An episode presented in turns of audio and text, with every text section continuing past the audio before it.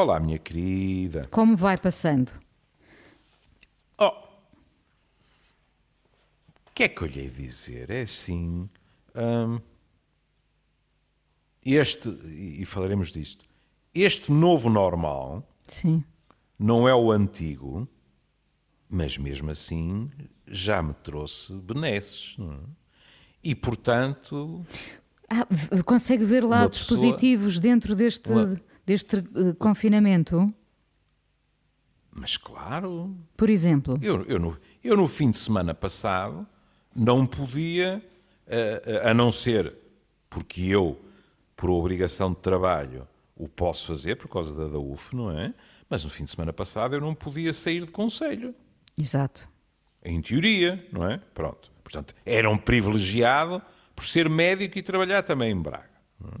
Este fim de semana isso já não existe. Eh, o, o, o cirandar eh, pela cidade, desde que cumprindo as regras, também é diferente. Se reparar, e isso nunca podia ter sido um acaso, uma das primeiras perguntas e respostas que surgiram nos vários meios de comunicação foi: e podemos jantar em família? Continua a ser uma questão, aliás. É? E a resposta que veio foi: sim, mas. Não é juntar os 20 e tal como se estivéssemos num aniversário, mas de uma outra forma já podem estar, Eu- eu respeitando julgo algum que- distanciamento, etc. Ó oh, oh, minha querida, eu não vejo os meus netos há dois meses. Sim. Eu julgo que, que a última ceia nesta altura não seria permitida, não é?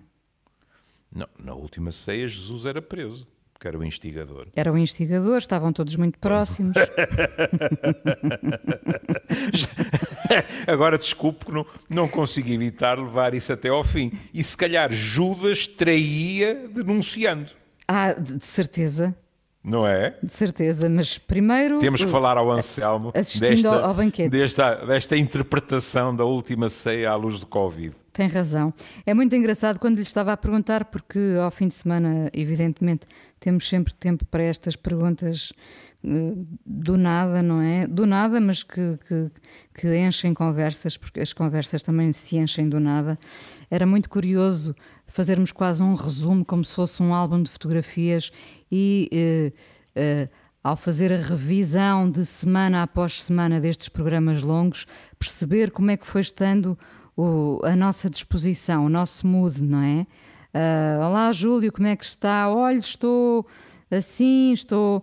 Bom, ah, penso que A nunca. Inês, a Inês a mim disse-me que eu tinha estado até melhor do que a Inês tinha muito fantasiado melhor, que eu estaria. muito é? melhor, sim, sim, sim.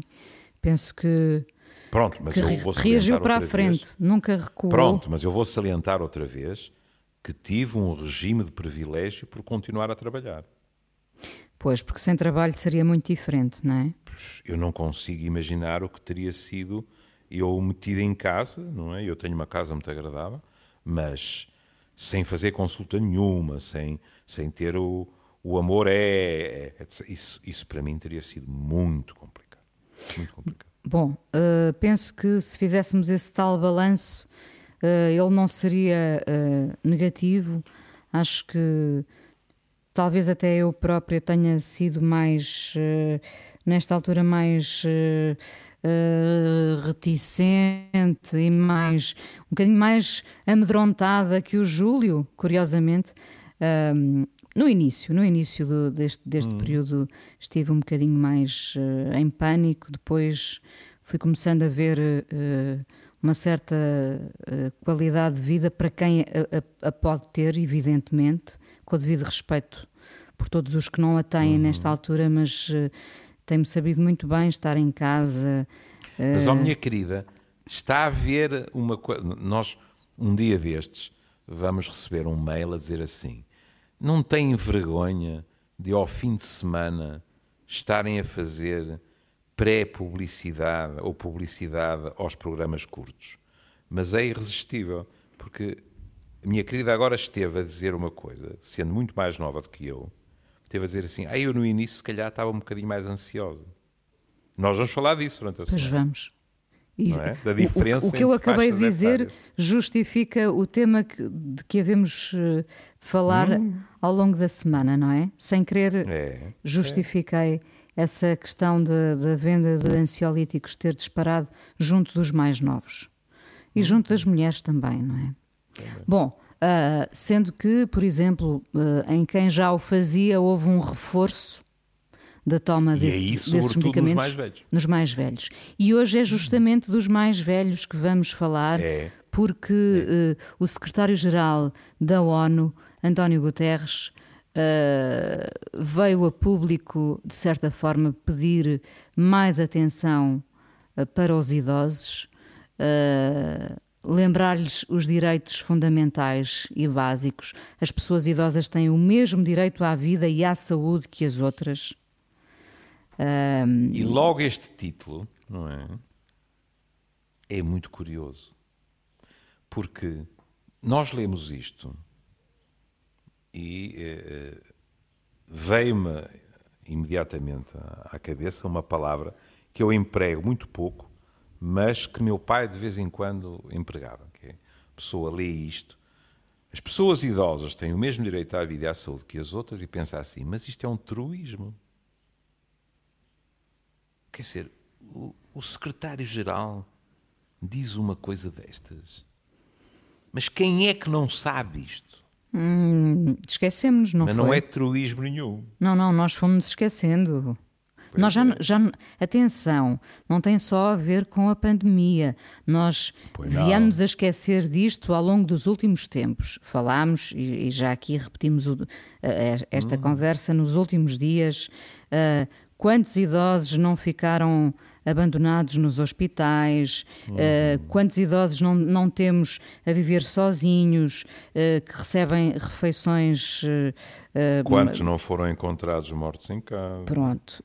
quantos não são lembrados apenas durante as épocas festivas, no Natal e na, e na Páscoa, enfim.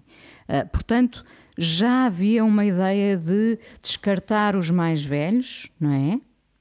Como se eles tivessem deixado de ser úteis numa sociedade que, que se quer permanentemente, uh, como dizem os brasileiros, remoçada, não é? Uhum. E portanto, uh, de certa forma, nós fomos perdendo quase o respeito pelos mais velhos. E daí uh, ter surgido o conceito de idadismo. Exatamente. A discriminação pela idade, que em teoria se aplica a todas as idades, mas foi criado pensando nos mais velhos.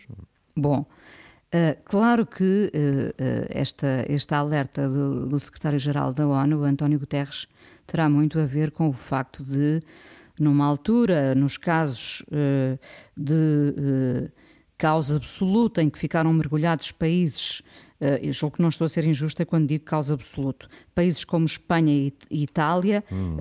em que os hospitais foram rebentando pelas costuras sem, sem poder garantir cuidados como uh, ter toda a gente que necessitava ventilada, não é?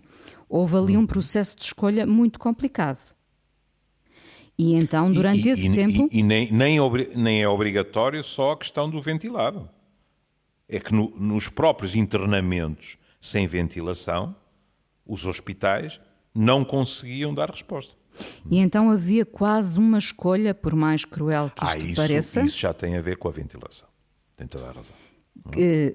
Quem é que pode, quem é que deve ter acesso ao ventilador e quem é que podemos, de certa forma, enfim, dispensar? Uhum. Uh, e olhávamos e para reparou, os mais velhos pensando, sim. já viveram muito, não é? Basicamente, uhum. Júlio, de uma forma muito, muito simples, uh, julgo que era isto que se pensava, não é? Já terão vivido o seu tempo, vamos dar tempo a quem ainda não o viveu. Ou seja, como diz o povo, morrer por morrer, que morra o meu pai que é mais velho. Pronto. É um velho ditado popular. Mas se reparou, isso foi de tal maneira ameaçador para a sociedade no seu todo, quero ser otimista, não só para os mais velhos, que quando começaram a surgir relatos, sobretudo de Itália, desse tipo de conflito, para os profissionais de saúde, de escolher. Hum, e apareceu a questão da idade metida ao barulho. Isto, aliás, é uma situação típica daquilo que, que se apelida uh, em antropologia médica e na sociologia da saúde, de situações de dor moral para o profissional de saúde, que é fazer algo que vai contra os seus valores éticos, porque nem é preciso ser profissionais de saúde. O engenheiro António Guterres diz ninguém jovem ou velho é prescindível. Pronto. E, inclusivamente, houve notícias, depois, nestas alturas, até fora destas alturas, mas nestas alturas é terrível, porque depois houve quem recusasse que isso fosse verdadeiro, depois as pessoas ficam num limbo sem saber se é ou não, porque inclusive houve notícias porque, que havia diretrizes. Vivemos nesse limbo, não é? Hoje em dia, é, de não saber é. se as notícias são verdadeiras ou não. Exatamente. Dizia-se que havia diretrizes para, a partir de uma certa idade, já não ir para ventilador. E isso tornou-se, de tal maneira, um fantasma que nos diversos países tiveram de vir à liça responsáveis dizer: atenção, que a idade não é o único fator a levar em conta quando estamos a decidir quem é que tem direito a quê ou a quem é que vamos atribuir o quê. O que devia também ser uma evidência e que mostra bem como se fica hipnotizado pela idade. Porque, ó oh Inês, se alguém da minha geração com 70 anos está sem comorbilidades, em boa forma física, vai, porque tem 70 anos, ser preterido em favor de alguém que tem 55 e que tem uma data de fatores de risco? Isto faz pouco sentido. Claro. Ou seja, quer queiramos, quer não, tem que haver uma avaliação individual e não algo burocrático. Eh, eh, vejamos. O que eu vou dizer não é comparar, porque seria ofensivo. Quando há critérios perfeitamente claros, e eu acrescentaria nauseabundos, é fácil. E infelizmente houve médicos que colaboraram nisto na Alemanha nazi. Quando se chegava aos campos de concentração, quem tinha possibilidade de trabalhar ficava vivo, pelo menos durante algum uma tempo. Uma seleção da raça, é disso que falamos, não é? Não, não, uma, uma seleção de, de, força laboral. Sim, que acaba. Quem podia trabalhar Sim. era poupado, ou poupado durante algum tempo, pelo menos. Quem não podia, os mais velhos, as crianças, etc., etc., avançavam diretos para a Câmara de Gás. E aí não há dúvida nenhuma. Mas aqui também não há ética nenhuma. Hum? Dizer destes homens que eram médicos é insultar os profissionais de saúde, que não são só médicos, que se bateram e se têm batido agora, e muitos dos quais até morreram. Hum? Aqui é diferente. O que é que acontece? É como a Inês disse, quer queiramos, quer não, até naqueles que se batem contra isso, como eu, eu e o João Fernando Ramos falámos disso, mas mesmo em nós, ainda por cima, isto diz-me a respeito, eu sou oficialmente velho, hum, essa sensação de, mas espera aí, com esperanças de vida completamente diversas, o mais lógico não é na dúvida. Na dúvida, no sentido de. Infelizmente não é na dúvida, é na certeza. Não há para os dois. Quem é que, em princípio, arrisca não se salvar? Pronto, é aquele que já viveu muito mais. E isto é esquemático, mas tem uma lógica subjacente, não estou a dizer que não.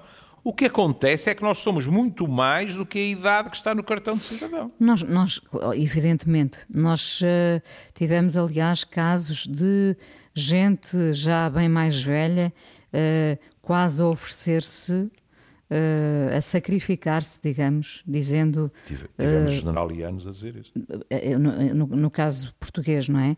Lá sim. fora tivemos inúmeros relatos de gente mais velha que dizia: sim, uhum. fiquem os mais novos, eu, eu não me importo de. de e tivemos ceder. relatos de quem o fez mesmo. De quem o fez. E, e uhum. repare, e também não é à toa que de cada vez que tivemos em Portugal e, e, nos outros países todos e que vamos tendo casos de gente até centenária, não é? Que uhum. consegue sobreviver ao vírus, a festa que se faz à volta de uma claro. recuperação destas, não é? Claro. E o que eu acho. Diga, diga. diga. Eu, no, no, meu caso, e, e ouvindo o Júlio, pergunto-me se uh, não estaremos daqui a uns tempos a falar de uma nova ética. Se isto não terá, uh, uh, de repente dado tema a, um, um, a um debate mais vasto do que é a nova ética. Assu assumindo, assumindo o papel uh, dos, dos mais idosos, não é? Uhum. Uh, que era uma coisa que nós fomos. Repara, era quase um tema tabu. Nós, nós sabíamos a forma como alguns idosos, alguns muitos, estavam e continuam a ser tratados, não é? Hum. Isto veio a, pôr, veio, a, veio a pôr a nu uma realidade uh, uh, que já existia, com hum. uh, consequências mais graves, que é a morte dos mais velhos, hum. não é? Uh, depois, esta seleção que, que, que, fomos tendo que fazer, não é? Por escassez de meios. Eu pergunto se isto, em termos médicos e não só, não virá a dar uh, um debate sobre a nova ética. Eu espero que não, não é? Não, debate não. Agora, em termos de uh, distribuição de recursos, há isso seguramente. Veja, os meus colegas dos cuidados paliativos não são nenhum choramingas. E, no entanto, há anos, anos e anos que reivindicam mais meios.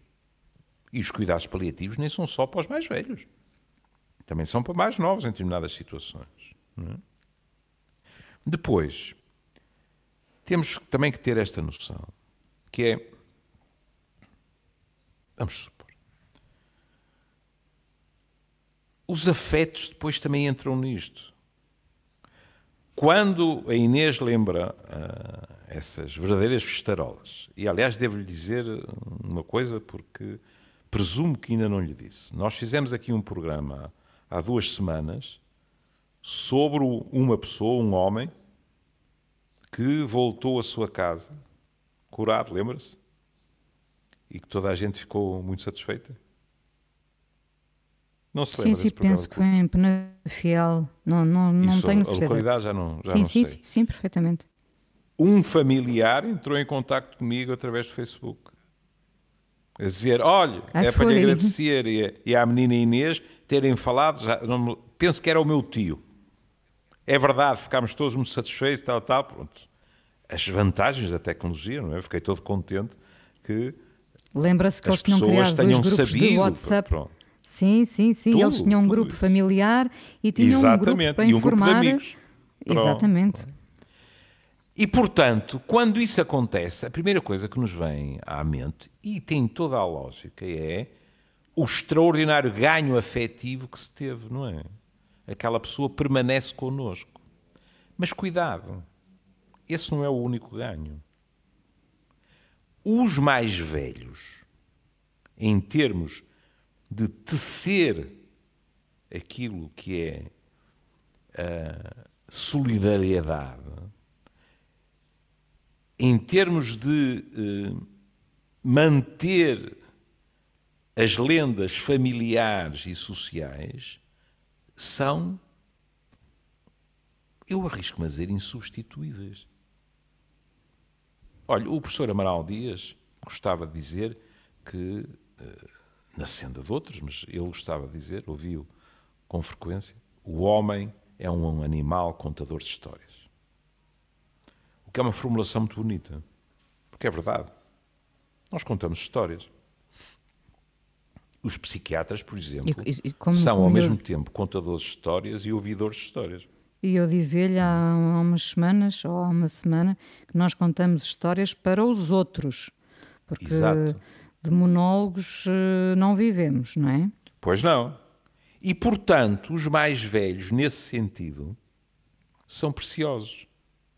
Lembra-se que nós citamos, quando uh, falávamos daquele, daquele espanhol que, uh, salvo erro, tinha sido uma tia, não é? Também, que era uma influencer agora, não é? O que é que ele dizia?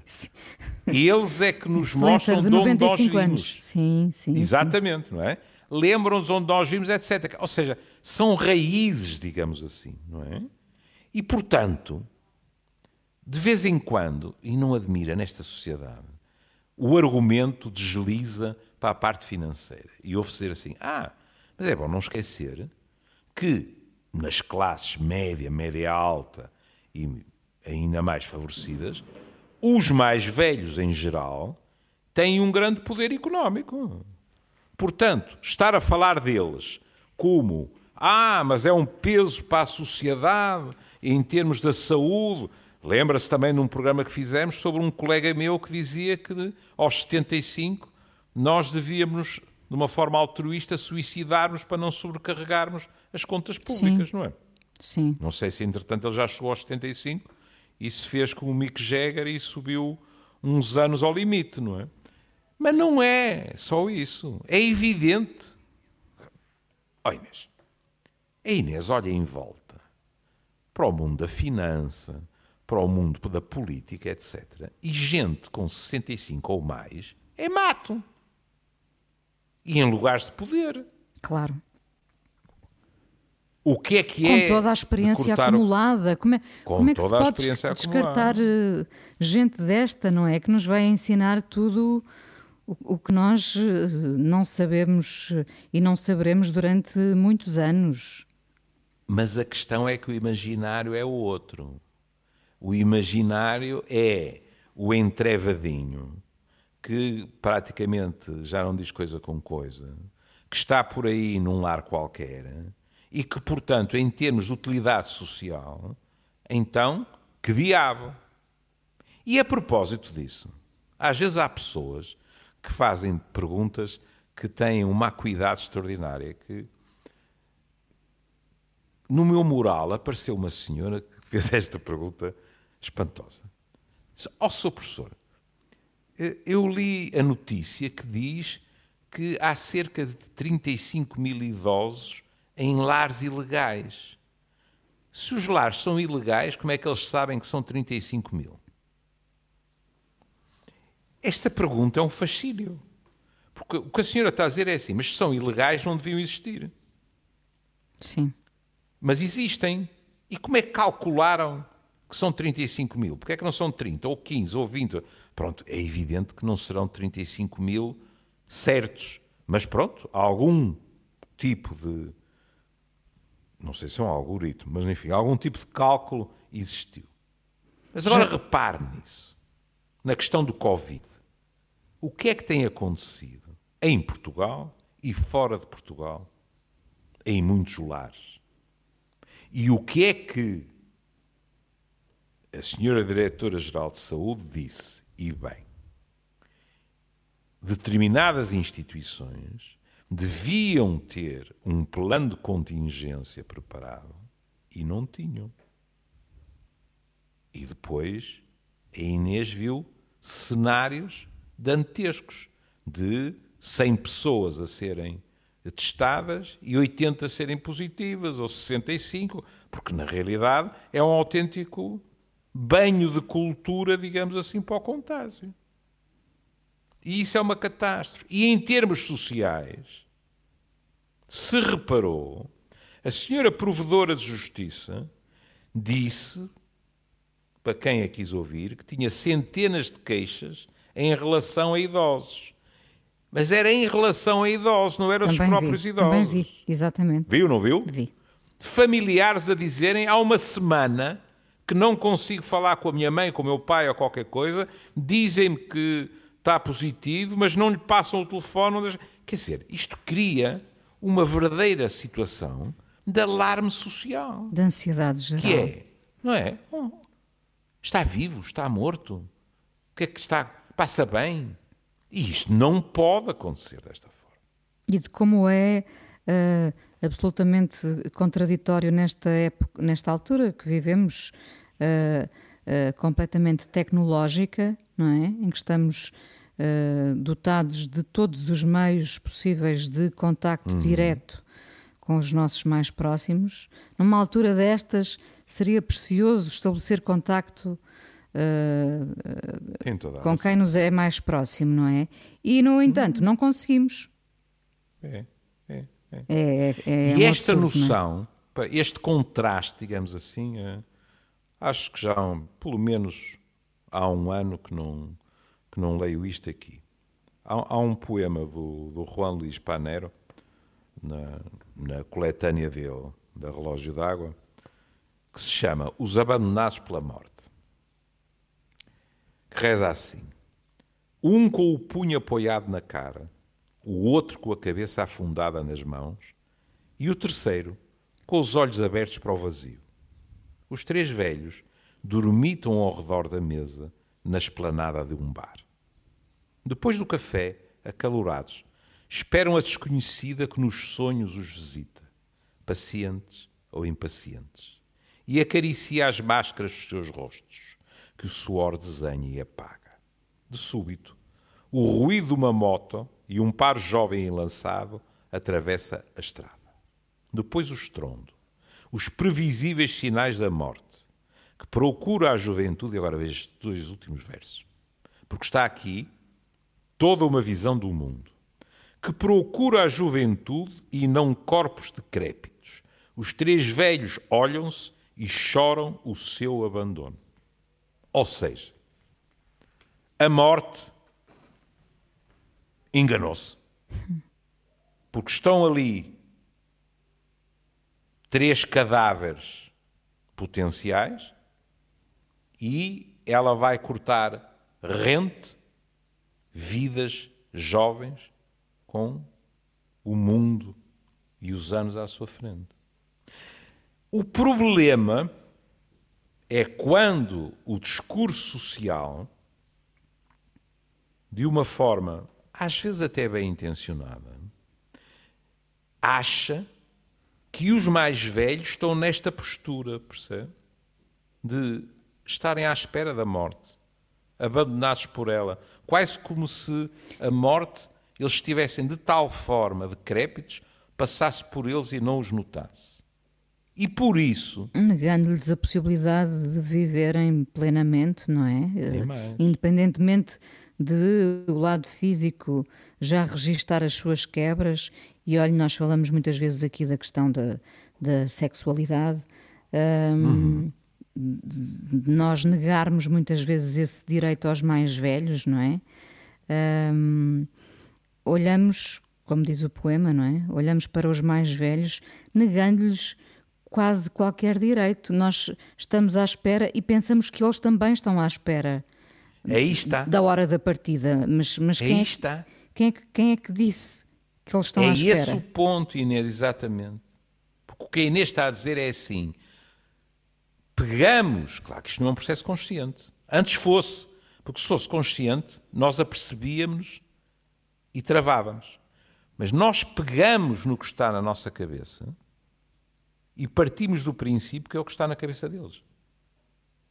E isso é impensável. E, portanto. É quase infantilizar ao contrário, não é? Claro. Mas um dos grandes problemas é a maneira como infantilizamos os mais velhos. Deixe-me só dizer, já agora em sentido contrário e numa nota muito Sim. positiva, Uh, uh, não sei se já terá visto a atriz inglesa Judy Dench. Uh, aos, capa. aos 85 anos a ser a, a mulher mais velha da, da Vogue ah. britânica e isto obviamente não é à toa porque o, o, como sabemos o Reino Unido ultrapassou a Itália e já é o país uhum. com mais mortes por uhum. coronavírus na Europa uh, isto são vários sinais numa capa só Uh, é uma tentativa de, de, de, algum positivismo, não é? No meio de toda esta catástrofe e é, na verdade, uh, uh, este alerta, esta chamada de atenção. Uh, eles são mais velhos do que nós, mas continuam muito vivos. E depois que me seja permitido a visão, entre aspas, só física. Aqueles olhos azuis são estuantes de vida. Não é por acaso que na entrevista ela diz: reforma, virem essa boca para lá.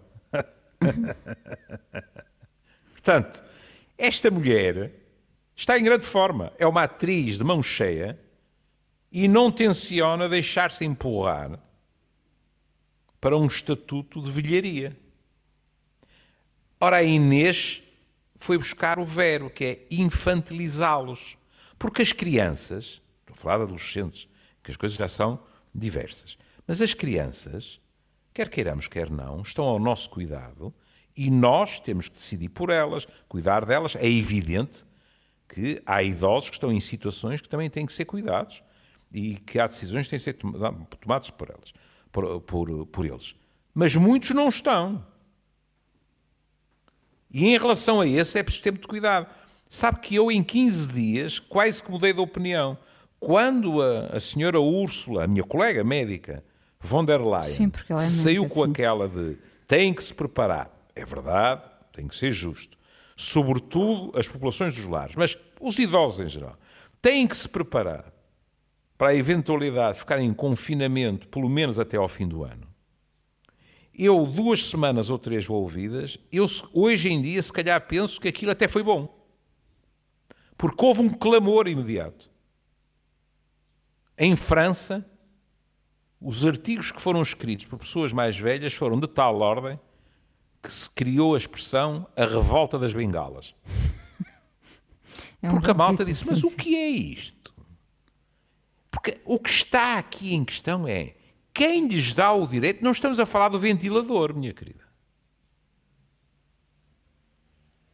Estamos a falar da hipótese de se dizer assim: acima desta idade, porque o risco é maior, fazem favor, ficam todos na casinha. Para vosso bem. E eu lembro-me de falar disto com amigos meus e dizer: Mas isto é outra vez a anedota dos escuteiros da velhinha a atravessar a rua. De quatro serem necessários para ajudar a atravessar a rua e o chefe dos escuteiros dizer quatro, mas porquê? É que ela não queria atravessar. Não se pode dizer, ah, é pelo bem deles, não os ouvir não lhes permitir supesar vantagens e desvantagens, porque, ó Inês, se a mim me disserem, olhe, você é um risco para os seus netos, eu fico feito num oito, mas eu não me aproximo dos meus netos. Mas aquilo que tem sido o discurso é o inverso, que é é para vosso bem, fiquem todos fechadinhos, etc. Tenho muita pena. Os mais velhos, como todos, porque não são cidadãos de segunda, os mais velhos têm o direito de supesar os riscos e dizer assim: eu, eu ouço pessoas neste momento que, estando já em calamidade, continuam exatamente como se estivessem em emergência. Têm medo. E, portanto, estão num registro de vida igual. Sim, é um direito inalienável. Sim, mas olha que e nem eu, todos são idosos. Quem eu vejo aqui a passear na avenida uh, muito protegido de, de, com máscaras são, sobretudo, pessoas mais velhas. Pronto. E, portanto, saíram de casa, velhos, querem viver, não é? Não querem ficar... Têm o direito, têm o direito de pôr nos pratos da balança os riscos e os ganhos. Porque o que as pessoas, cada uma ao seu estilo, nos dizem é assim: eu tenho um horizonte de vida mais curto à frente e tenho o direito de decidir se, para que esse horizonte seja o mais longo possível, me limito a estar vivo, leia-se, o coração bate, os pulmões funcionam, eu mexo-me, etc. Ou se para mim é indispensável ter uma vida, que não é a mesma coisa. E ter uma vida implica outros aspectos. Implica a cultura, implica contacto com os outros, etc. Esta decisão não pode ser tomada por eles. Olha, Júlio, em vez deles. Que, que eles eu têm que ter o direito de ser ouvidos. receio que daqui a uns tempos venhamos a ter eh, números eh, eh, assustadores de suicídios no- nos mais velhos. Porque essas notícias também vão chegando, não é? De gente oh, que oh, vai minha desistindo querida. de viver numa altura destas. Pronto. Pronto. Oh, oh, oh, minha querida. Um dos problemas que os meus colegas de, de geriatria e gerontologia, e não só, mas enfim, sublinham, é que este tipo de situação acentua o isolamento. Acentuando o isolamento, a ideação suicidária torna-se mais provável. Claro. Aquelas velhas frases, sobretudo do Alentejo, já não ando aqui a fazer nada, só estou a dar trabalho aos outros, são frases clássicas. E que Como não imaginar? Já existiam muito antes de, de qualquer pandemia, Claro. não é? É evidente. É evidente. E as pessoas têm o direito de, bem informadas, respeitando todas as precauções, porque não é impossível um mais velho infectar o mais jovem, não é? Claro. respeitando todas as indicações, mas as pessoas têm o direito de dizer assim: quando a morte passar por minha casa, quero que me encontre de pé e de costas direitas. Com dignidade. E não debaixo da cama, escondida a tremer de medo. Claro.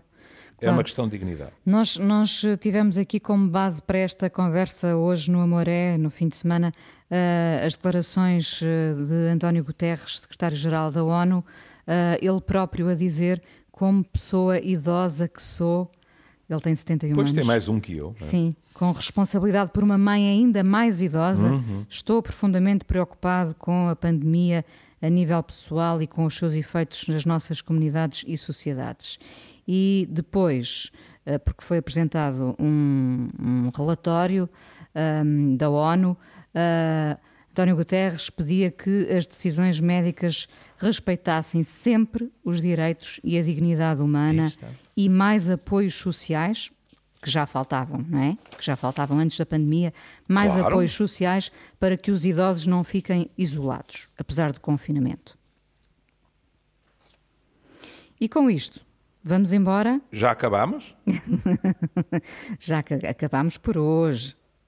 Ah, é? Já passou? Passou depressa? É, foi rápido. Muito bem, ainda bem. Quer dizer que, que lhe estava a saber bem a conversa, não é? Sim, mas isso há anos que nós nos podemos gabar disso, não é? É verdade.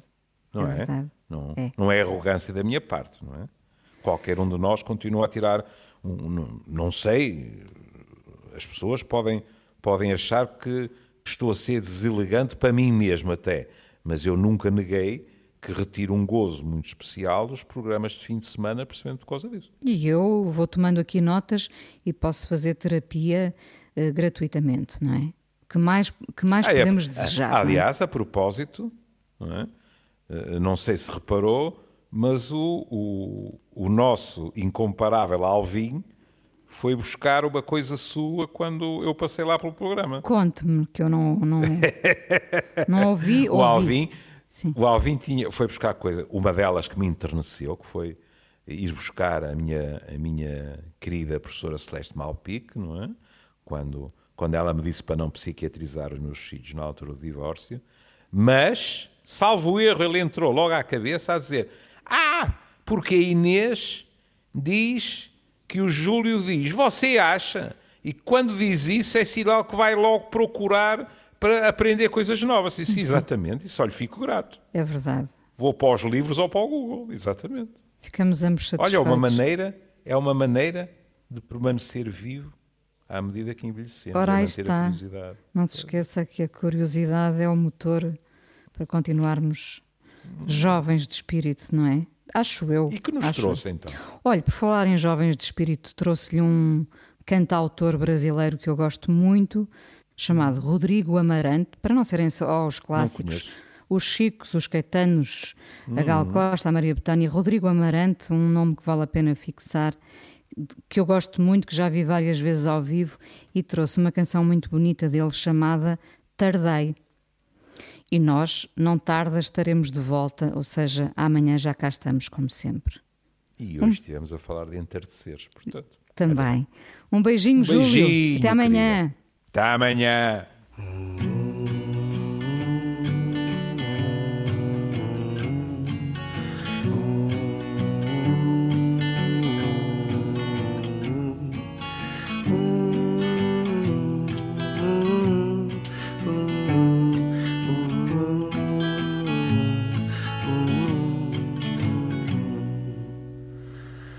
Tardei, tardei, tardei, mas cheguei enfim. Pra cada Deus um nó, cada conta o fio do rosário que eu vim banhar. Hum, pra lhe dar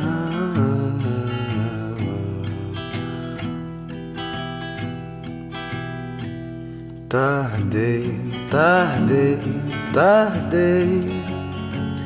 Só na volta eu vi qual senda me levou, qual me trouxe aqui pra encontrar você.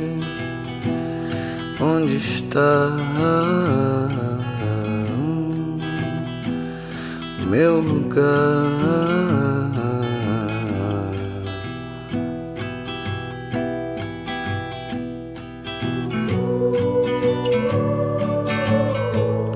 Desceu pelo rio da terra pro mar, um fio de prata que me Tardei, tardei, tardei, que na vinda eu quis pela primeira vez. Nunca mais parti esperar você, o meu lugar. Onde está?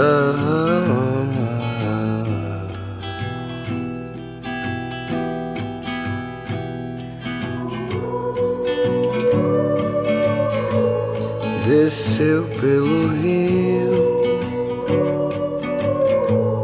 da terra pro mar, um fio de prata que me.